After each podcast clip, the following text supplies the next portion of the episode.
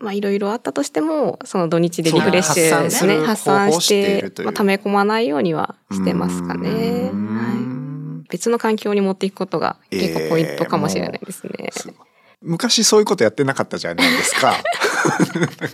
そうですね昔はみたいな。で、その時とはやっぱ違うんですか、その体と心の状態みたいなのって。全然違いますねあ全然違うなんか朝の目覚めがまず違いますね、えーはいマジで。はいこんにちは。エスパークビューティーバーコンサルタントの浜本です。この番組は美のひらめきと出会う場所をコンセプトとした研究所資生堂エスパークで働く社員たちが楽しくおしゃべりをしていくポッドキャスト番組です。本日のパーソナリティは私浜本と研究員の坂口が務めさせていただきます。普段は皮膚感覚の研究に携わっています。よろしくお願いします。よろしくお願いいたします。本日は社員ゲスト会です。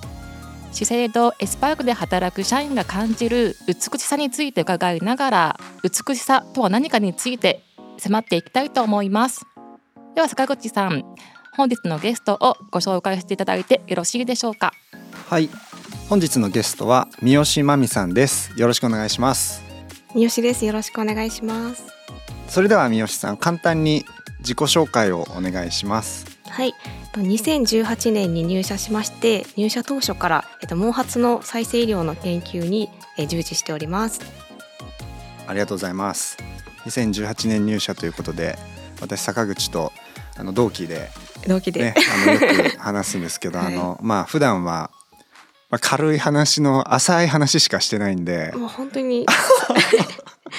今日 上は上積みぐらいしか上積みのトークしかしてないんで、今日はあの深めに深掘りたいなと、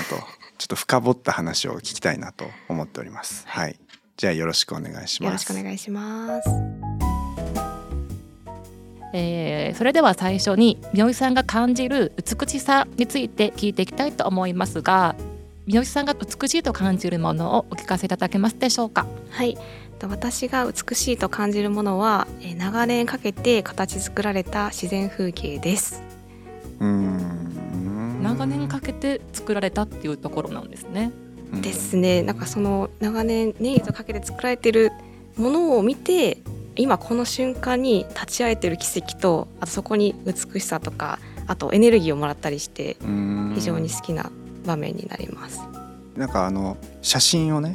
共有してもらってるんですけど、 はい、具体的にはどういう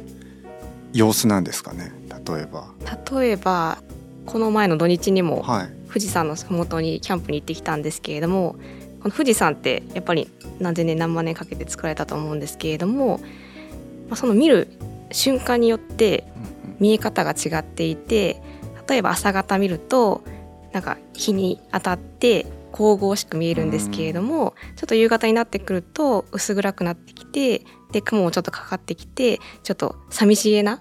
風景が見えてたりっていう風に瞬間瞬間でこう違う風景が見れるのがすごい素敵だなと思思っています。はい確かにねこのなんかいただいた風景を見るとなんかすごく雲一つない中に富士山があって綺麗ででもこれはまた時間が変わると見え方が変わってもう全然違いますね。ねあと山登りとかもするんですけれども、その天気によっても見え方違いますし、まあ、季節によっては紅葉してたりとかまた色あーっていう感覚でも違ってくるので、そこが美しいですよね。じゃあ単にそういうふ富士山を見るとかじゃなくてその移り変わりみたいなあーところがもうそうですね美しいっていう美しいですね。へえなんか最近ねめちゃくちゃ登山行ってます よねへえ、父さん、最近なんか多いくないですか。あ多いんです研究員かさん登あ山女子みたいな。なんか流行ってるとかですか。流行ってる間違いなく登山女子ですよ、え登山女子月にぐらいで月に行ってるんですね今。年の5月に始めてもう月2のペースで登ってます。月にってすごいっすね、はい、こうハマる理由としては先ほどのやっぱり登山をしながら移り変わりゆく景色を見ながら登山をするっていうところがハマるポイントですか。ハマるポイントですねそこプラスアルファ登山の場合は自分で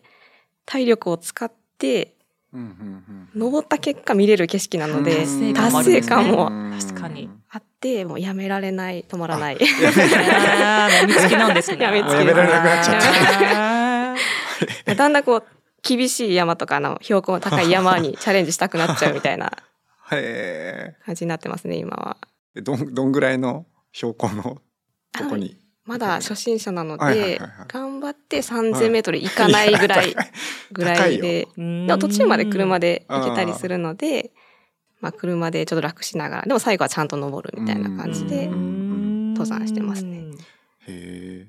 ちなみにこう国内はね結構最近富士山っていうことなんですけど、うん海外とかもね多分結構行かれてるのかなって思うんですけど、海外とかでも結構やっぱ美しい景色を見に旅行とか行かれるんですか？そうですねコロナ禍であまり行けてなかったんですけれども、まあ、今年は韓国とあとバリ島に行ってきましてあバリバリいいでっすすねねでやっぱり全然日本と違う風景違う木が生えてたりとかそうですあと伝統が違うのでそういう違う文化伝統を見れるところも美しいと感じましたね。うんほバリ島は山方面も海方面も綺麗で大 大満足でした大満 足。おすすめなんですね、みのりさんおのす。すめですね。うぜひぜひという感じですね。へーじゃあ美しいっていう感じるものが例えばじゃあそういう旅行とかキャンプとか行くようになる前とはまた違う感覚になってきたって感じですか確かにそうですね。あんまり外に出る機会がなかったので、そう山登りとかキャンプに行き始めて景色を見て改めてやっぱり、うんまあ景色とか移り変わりもゆくものを素敵だなっていうふうに再認識した感じかなと思いまうんすうんうんうん。うんまあ都会にいるとねいや、本当になかなかなんかもねう。気気づいたら日が暮れてみたいなここから富士山ね、天気見れあまそうそうすけ見れど、ますねもうそれで結構満足しちゃってるんですけそうど、そうやっぱりこう近くで見ると全然感動って違うんでしょうね、きっ と。そうですね。よそっりかより感動的になるかもしれないですはいね。はなんか偉大さがもうドあーーンみたいなるなほどはい見えます、そね。の中の一部として自分がいるみたいな入るみたいなここに立ってるんだなっていう。ほうなんか自然の風景っていうことなんですけどはい。なんか何千年かけて作られたみたいなそういう人工物とかもあると思うんですけど、うんうんなんかサグラダ・ファミリアとかそういううんそっちはどうなんですかそういう人工物みたいいやなもう建築物みたいな。そうそうそうサそうグラダ・ファミリア行きまして。おえあそうなんですあかの見えた瞬間にはい涙しま した。それこう念願叶ったものをやっと見れたっていやっと見れうた感動なっってていいううことです。はい。そうですへーしかもまだあの建設中多分2018年あたりにはいはい行ったんですけれどまだまだ建設中っていうところでまたここから新しく作られていくんだなっていうふうに思うと、まあ、今この瞬間立ち会えたのも嬉しいですけどまた来たいなっていうふうに思思ってまたできてから行きたいですね。まあできている前でもいいですけれども人工物に対してもやっぱり美しいと感じますね。はい今この瞬間に見れたっていうのが確かにこう、ねはい感動的というか天気だったりとかそうですね、自分の感情でもこう見え方の変わると思うんですよね。あそうですよねねその時の気分とかによっても気分とかあー見え方なるほどね違います感じるね。なるほど感じ方って変わるかもしれないかなって思いますはよね。いはいはい。一期一会に自分の状態も掛け合わさっているという。そうそうそうそうそうそういやー感性が素晴らしい。確かに。 ありがとうございます。確かにね キャンプ行くともう今まで気づかなかったようなあこんなに自然って綺麗なんだとかうん思いますよね。思いますね。やっぱ星空も別格ですね。あ街中で見る星空も綺麗ですけれども、やっぱりキャンプ場の光のないところで見る星空はもう数も違いますし、うん輝きもまた一つ一つが輝いより輝いて見えますね。ーうーうんんそうなんだ。その中でまあ具体的にはい一番こう、なんか美しいなって印象に残ってるような風景とかシーンとかってどんなものなんですかね。今パッと思い浮かんだのが、はいバリ島からの帰りの飛行機で見た星空。あーすごそう。飛行機から見た星星空空が、もう、星の数がもう、もう、この世のものではないぐらい非常に多く見えまして、えーうん生の川的な感えじーで、それも見えなんたかの奇が跡的な瞬間ですよこね。の瞬間に立ち会えてよかったってなりますすね。ごいはい。え見たことないかも飛行機いや、はいそうそうそう飛行機結構乗りますけど、はいあんまりなんか深夜フライトだったんですよねあちょう星空などる。ほど、はい、深夜12時に出て日本に帰ってくるっていうところで、はいはいはいちょうど本当に初めて私も飛行機から見たんですけれどもやっぱり雲の上から見る星空っていうのはもうピカイチでしたね。ええー忘れられないですねすごいすごいすごいすごいえ窓を開け開けてたんですかずっとそれってなんかアナウンスが流れるんですかいや 全然えもう開けてて、はいパッと偶然見たらはいあええーすぐ近くに星空があるみたいな見てみ感たい想像できないどんな感そうじどんな感じで見るか全く想像できないですねじでもう星だらけみたいなだから まあ地上か表現はら難しいです結ねはい構こっから星綺麗に見えますよっていう場所あるじゃないですか、うんうんうんそれより全然違う全然違いますね量がもう量がもう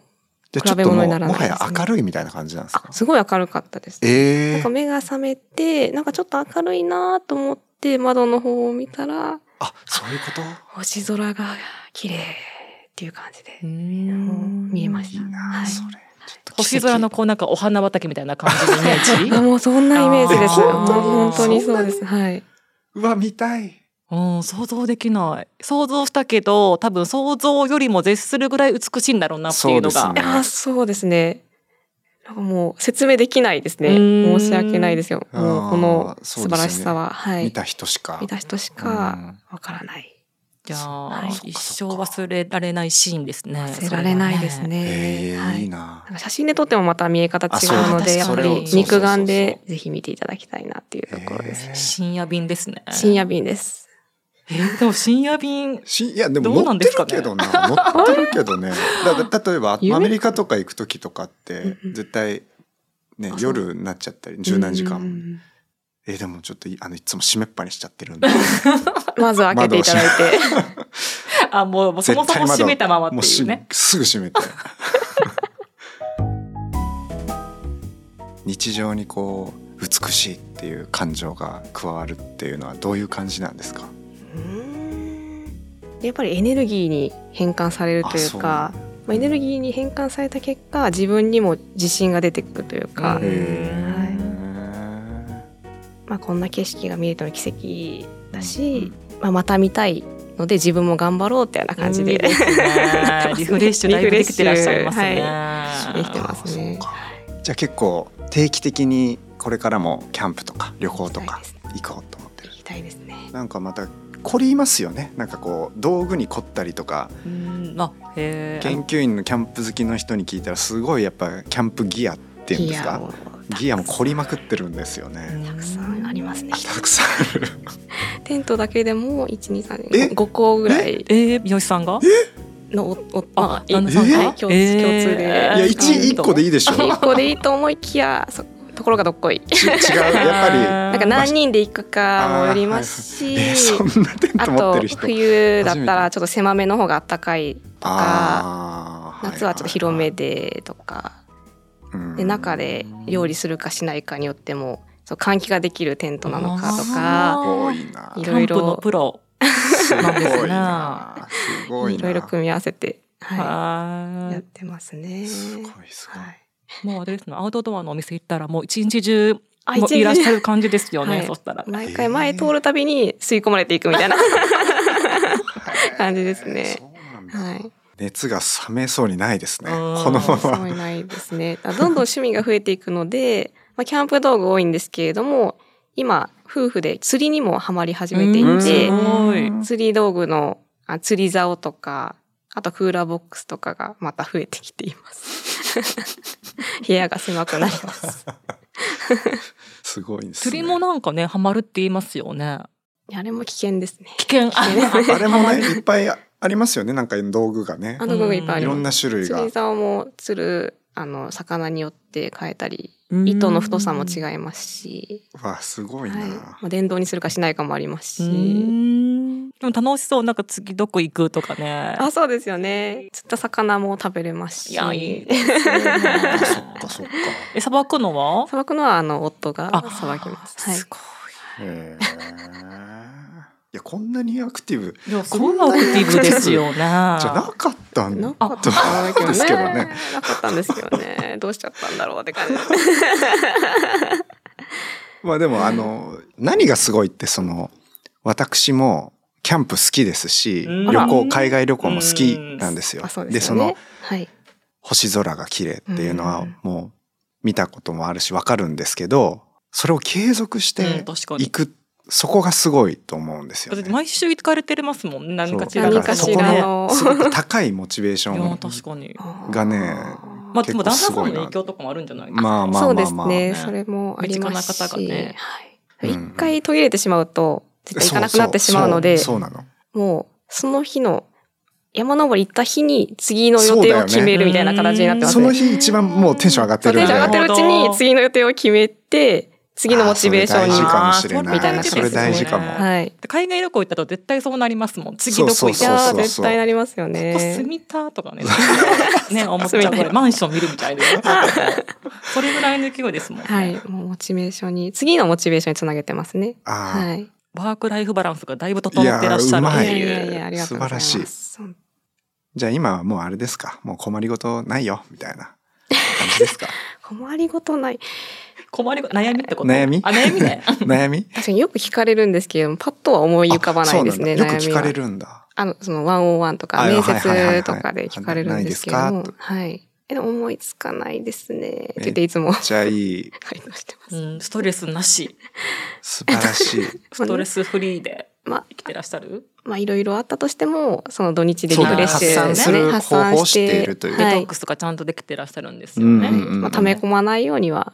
してますかねうーん環境をすごく変えるっていう、うんうんあそうですよねいつこもといる別の環境に持っていくことが結構ポイントかもしれないですね、とですよねすごい昔そういうことやってなかったじゃないですか そうですね昔はみたいなでその時とはやっぱ違うんですかその体と心の状態みたいなのって全然違いますあね全然違うなんか朝の目覚 めがまず違いますね、えーはい、マジですか、はい、なんかこれまでなんか土日も憂鬱だなって思ってた時があって、うんうんうんコロナ禍とか、うん土日も外出できないのいでや本当そうですよまあ、仕事がなくてもなんか何したらいいかわからないなうんので、うんちょっと憂鬱だったんですけれども、うんもう最近は早く土日来てほしいなってあーまあそうだからですそよのために、まあ、金曜日まで絶対この仕事は終わらせるっていう集中して集中ができるようになったのかなと思いますね。勉強になりますうーん。本当に、僕も昨日あの剣道の大会に出てきましたけあどらあえあーー、どうでしたか。 の刑務官のチームと当たりましておーすごい強かった強そう強そう。こいつ刑務官だ、強へーまあ、そういうのをいろいろ継続してあーやってますね、あ、今部長をされて。あ私そうですす会社の剣道部の部長をあ、素晴らしいです。はいやっておりましたあの新入部員募集中ですのでここで。これあの社員社員向けの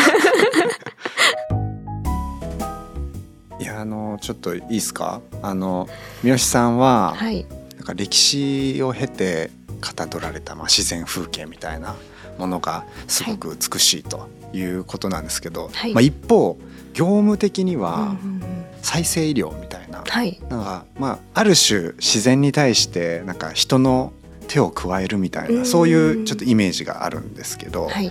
そのあたりはちょっとどういう関係性というかなんかどういう思いがあったりとかするんですか、ちょっと関連づけるのはうんうん難しいかもしれないんですけれども、まあ、再生医療っていう、まあ、新しい分野うんによって、まあ、今まで、まあ、治療法としてなかったものに対してアプローチできるのがいいかなと思ってまして、まあ、例えば私がやってるのが毛髪の再生医療なんですけれどもそう薄毛で悩まれている方々に、まあ、新しい治療法を提供して、まあ、その治療の結果また毛髪が生えてきて少しずつ毛髪が生えてくることによって、まあ、日々変わっていく変化をうん患者さん自身にもまあ楽しんでいただきたいですし、まあ、自分に自信を持っていただけるようなこうんうんうんうアプローチができるのでもう再生医療はまた違う、まあ、魅力というか、まあ、うん美しさも人々にうん提供できるのか自分が受けるんではなくてうん悩んでいる方々にアプローチできるのかなっていうふうに考えています。それでは三好さんの感じる美しさに迫ってきましたが三好さんにとって美しさとは何でしょうかはい私にとって美しさとは日々変化するものとあと活力自信を与えてくれるものですうーん今日の話がすごくまとまった感じ。まとまりましたかね一言一言で。うんまとまった大丈夫ですかね感じ。ええもう完璧で すよ。ええでも人それぞれありますけど、三好さんのはそうそうなんですね。結構美しさがこう活力につながってるっていうのが、あのいいいいポイントかなと思いましあありがとうごた。ざいますそはうですねリフレッシュして、うんまた次につなげるということいで、うんうんうん活力を与えてくれるものというふうにまとめさせていただきました、うん素晴らしいです。ありがとうございます。ありがとうございます。えーそれでは本日はここまでということでエンディングとさせていただきたいと思います。本日も最後までお聞きいただきありがとうございました。番組ではお便りを募集しております。番組概要欄にあるお便りフォームからお寄せください。ハッシュタグ美のひらめきで投稿もお待ちしております。気に入っていただけましたら番組フォローもよろしくお願いいたします。また私たちのいる資生堂エスパークは皆様にお楽しみいただけるさまざまな体験施設があります浜本さんが勤めているエスパークビューティーバーのほかカフェやエクササイズスタジオミュージアム等がありますどなたでも自由に入ることができますので横浜にお越しの際はぜひお立ち寄りください詳しくは概要欄に記載させていただいているホームページからご確認くださいそれでは三好さん本日の感想をいただけますでしょうかはい、えー本日ありがとうございました。えっと私の中で、まあ、美しさとはっていうふうに考えたことがなかったんですけれども改めてまあ皆さんとお話しさせていただいて、まあ、活力を与えてくれるものなんだなっていうふうに再認識できました。で、まあ、美しさを、まあ、日々感じていけるように、まあ、今の趣味なども継続していきたいなっていうふうに改めて思いました。ありがとうございました。うん、ありがとうございましたありがとうございますえーまた社員ゲスト会では出ていただいたゲストの方に次のゲストをご紹介いただく形式となっていますそれでは三好さん次に呼びたい社員の方は決まってますでしょうかはい、えっと次に呼びたい方は、えー添田真由美さんです。私が所属している、まあ、ブッシュのお隣のグループにいらっしゃる先輩になりまして、まあ、すごく仕事もできる方でうん優しくてでもすごい話題をいっぱい持ってらっしゃってあそうお話しするのがすごいいつもその先輩とお話しするのがいつも楽しいへーですけれど も、まあ、この美しさとはっていうところでその先輩がどういうふうに考えてらっしゃるのかがすごい聞きたいなと思って